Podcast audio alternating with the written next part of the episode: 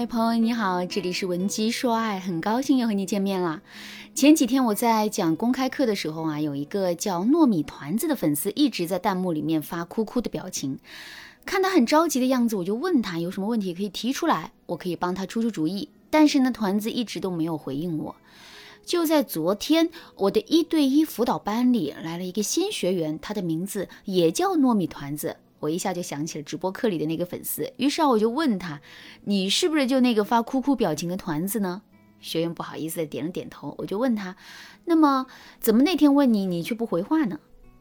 团子说：“我有点害羞，我怕我的问题会让别人造成误解。”我一听还觉得挺惊讶的，什么样的问题能让他担心被别人误解呢？团子给我讲起了他的爱情烦恼。他说。最近我在朋友的聚会中认识了一个条件很棒的男生，他是一个英语老师，专门辅导考研的学生。此外，他父母还在温州当地做卫浴的生意。听朋友说，他父母在温州已经开了十几家分店了。他本来可以继承家业，可是他有自己的梦想，想要靠自己的努力实现财富自由。这么有志气的男生还真是少见，可是我不敢跟他有太多的交流，生怕自己说错了话，给他留下不好的印象。这也算是我的老毛病吧。每次面对条件很好也很有好感的男孩子，我总会紧张的不知道该说些什么。我明明是个很健谈的人，但是一到这种情况，我就不知所措。我该怎么办呢？其实很多女生啊都有类似的问题。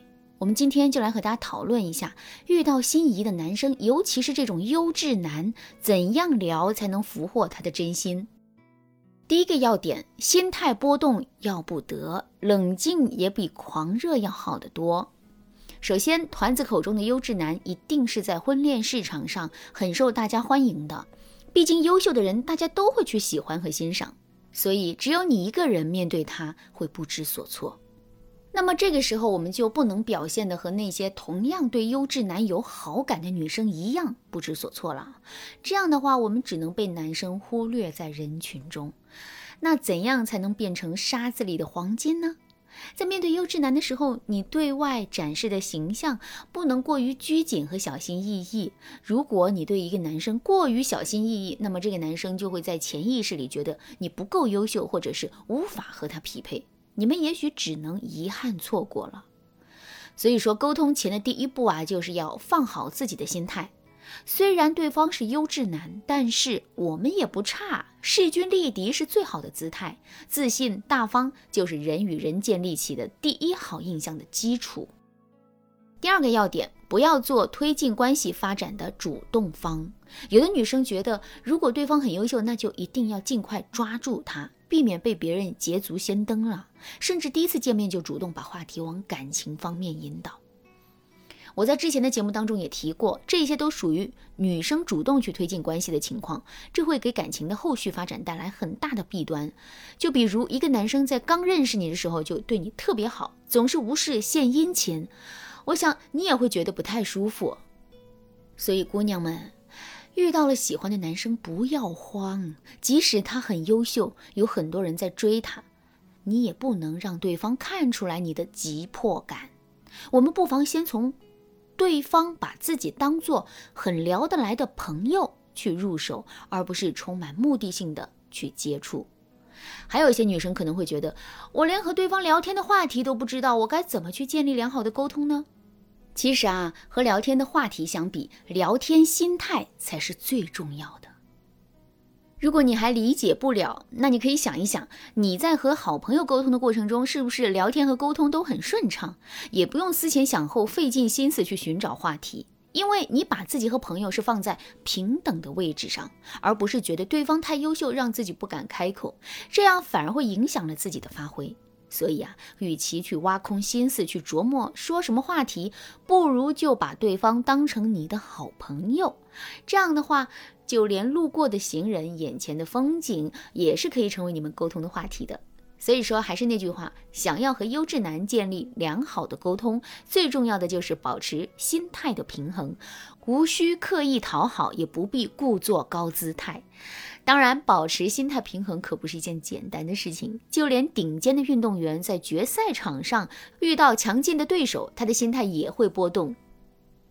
如果你想彻底摆脱焦虑的恋爱心态，赶快添加微信文姬零幺幺，文姬的全拼零幺幺，我们的导师会帮助你重建恋爱人格，为今后的感情之路奠定坚实的基础。下面我们来讲第三个要点，镜像沟通法是你们关系能够前进的关键。心理学家研究表明，沟通中语言的表达只起到了百分之七的作用，音调的变化占百分之三十八，肢体语言占百分之五十五。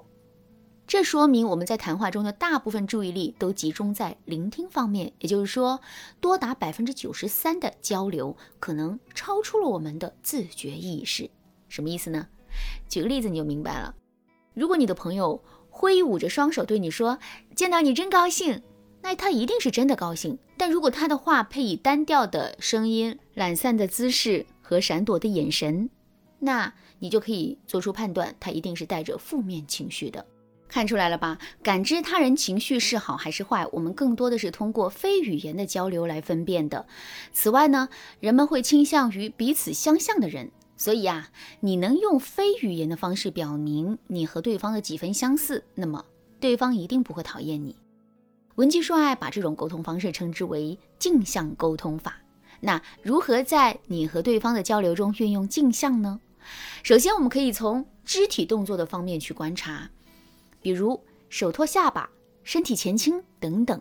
再细节一些，就是手势的变化，比如对方在交流中的一些惯用的手势，轮到你说话的时候，你就可以适度的去模仿。团子就发现啊，这个男生没有什么惯用的动作，但是说话的语速是比较快的。我就建议团子和这个男生聊天的时候啊，要适当的把语速调整到与他相仿的速度上。为什么呢？因为如果团子的语速比男生慢，那么对方就会觉得团子的聊天态度不是很积极，或者是他的情绪是比较懈怠的。带着这样的判断，男生自然是不愿意继续沟通的。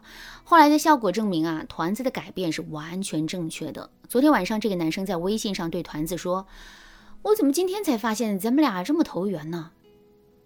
其次呢，沟通时的话题选择也是非常重要的，比如爱好、工作、家乡，甚至是最近的热点事件，都可以互相交流。就拿工作来举例，如果你能够经常提及男生工作中的专有词汇和场景，一定会让他对你有亲近感，从而拉近彼此的距离。团子在我的建议之下，就通过英语的话题，成功的跟这个男生搭上了线。好，最后呢，我们来总结一下啊，当你在面对一位优质男的时候，首先呢，心态要放好，把对方想象成你的好朋友去对待。其次，也不需要去过于迫切的想要抓住对方。